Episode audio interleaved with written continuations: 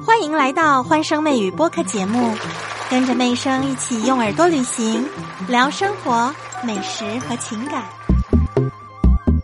李安最近要拍新片了，他要拍李小龙的传记电影。哎，他内举不避亲，还钦点了他的儿子来演李小龙这个角色哦。这个《李小龙传》呢是传记题材，已经知道的是他要推荐自己的儿子李纯来演出这样的角色。听说李纯为了要接这个角色，已经默默的练了三年武术哦。所以李安导演真的是一个长期阵线的布局呀。之前有消息说李安很想拍传记，想要拍拳王阿里。而且还是四 K 三 D 一百二十帧的技术格式。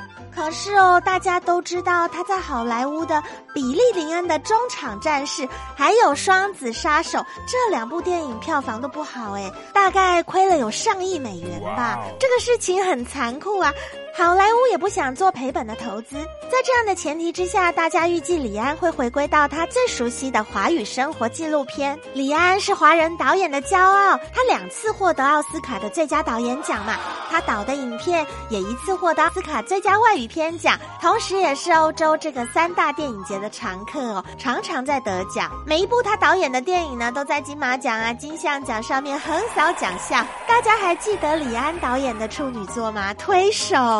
来，这个之前老师都有给我们看，也是李安导演的成名作。这部影片呢，当时是感觉它很真实、很细腻的去反映这个中西文化差异下的这个大大的鸿沟跟家庭的矛盾。李安导演拍过的著名的片子很多啊，《喜宴》哦，《喜宴》这个也是呢，定居在美国的同性恋者高伟彤，他为了要打发逼婚的父母亲，他跟这个顾薇薇假结婚展开的故事。当时也讨论说，这个里头有断背山的影。子大家记得吗？还有饮食男女呀，理智与情感，冰风暴。卧虎藏龙，哎，这个是李安导演唯一的一部武侠片哦。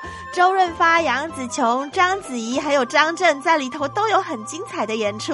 这部影片的成功，让很多的人打破固有的认知，其实武侠片也能够拍得很文艺，也可以蕴藏文化的内涵。还有《断背山》这部影片呢，让李安当时获得奥斯卡的最佳导演奖，从此此声名大振，列入好莱坞的大导演行列。再来还有《色戒》，哎。这部电影尺度很大，还有《少年派的奇幻漂流》。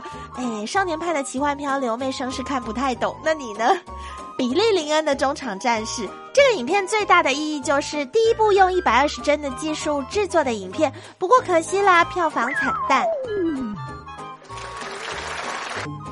和妹生相约下期节目见，记得评论、订阅、加关注，更多热点趣闻带给大家。